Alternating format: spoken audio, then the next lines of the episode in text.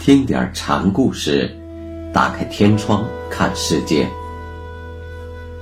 禅宗登陆一节，今天我们一起来学习首山醒念禅师的第三个小故事，题目是“登登相续个什么”。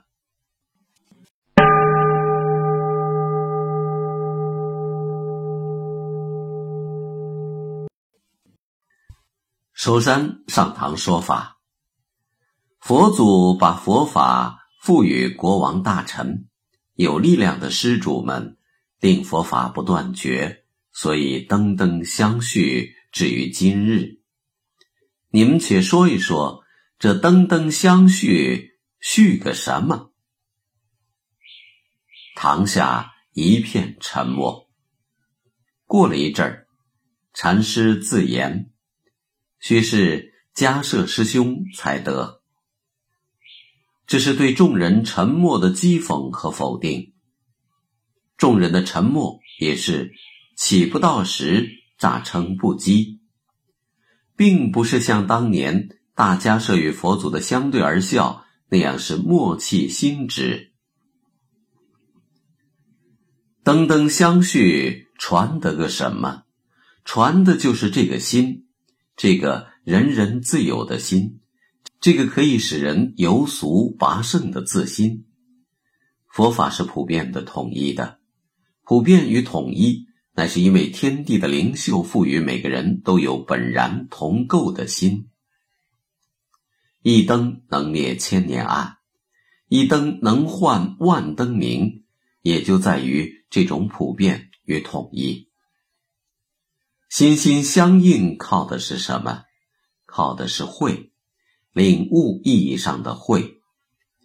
大家舍被禅师亲昵的称为师兄，就是因为他的慧，而且禅师又会了他的慧。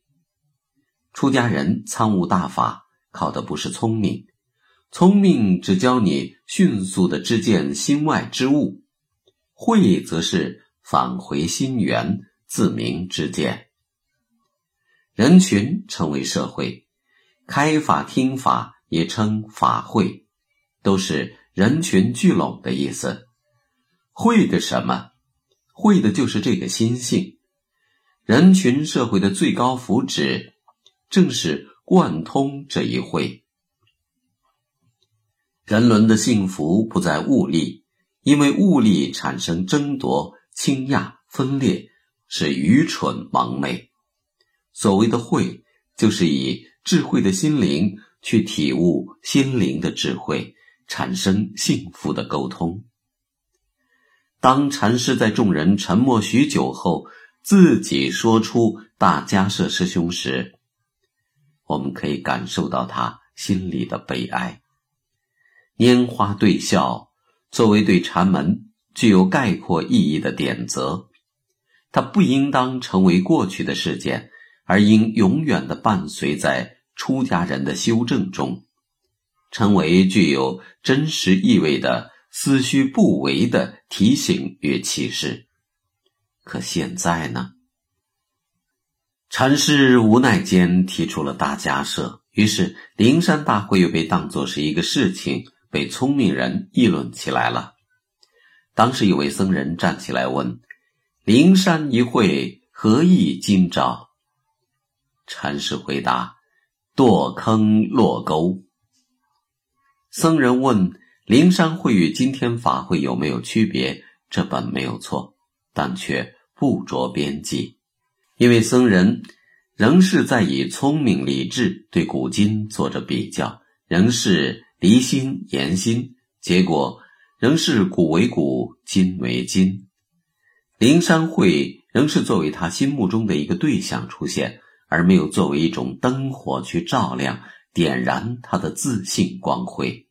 因此，当他说出这话时，他早已掉到坑沟里去了。为什么会这样呢？僧接着问：“瞎。”又有僧问：“怎样才是学人的亲切处？”亲切处即会心处，这倒像个学人提的问题。禅师回答：“五九近日又逢春，所以说五九六九沿河看柳，冰雪将消未消之际，枯柳欲黄未黄之时，风虽料峭，但已带着柔软亲和。眼中的景象，脸上的凉风。”已经使人满心的春意了。此时你不需去用什么慧心去寻找，但你身在慧心之中。这种无慧心的慧心，不正是亲切处吗？禅师甚至连这一层也未曾说破，他只用“五九逢春”这样的语言符号，提供给人粗略的信号。教你返回到你的人生经验中去，提醒你在春意的感觉中寻找与大法唯一的亲切处。禅就在你不用目标之眼、求取之心看待世界，不期然而然的享有世界的时候出现。它只是不可言传、人人可以自由的境界。沐浴在。春风中，你还去分别什么是春风，什么是你自己吗？此时，你只有对天地的贴近融合，这就是禅了。禅是一种诗性，禅是在你无意中与自然体会时的回家感。禅不许你作诗，只许你是诗。僧人又问。终极的事是什么呢？他想得到一种结果，这已偏离了禅。禅师说：“冬到寒食一百五，哪有什么终极事呢？从入冬到清明前后有一百五十天左右。冬是大自然的冬，春是大自然的春，一切皆在大自然无声无息的运转中。”春有春风，冬有冬雪，你投入的享有春光，就不去享有冬意吗？大自然是无期无限、不吝不色的，与大自然的拥合为一，也同样无终无止。终极是只是这无限的过程中的无限投入大化，哪有什么时间、空间的终结呢？一般来说，首山的家风基本继承的是风学的峭拔，但也添入了细致，因而更显得亲切些。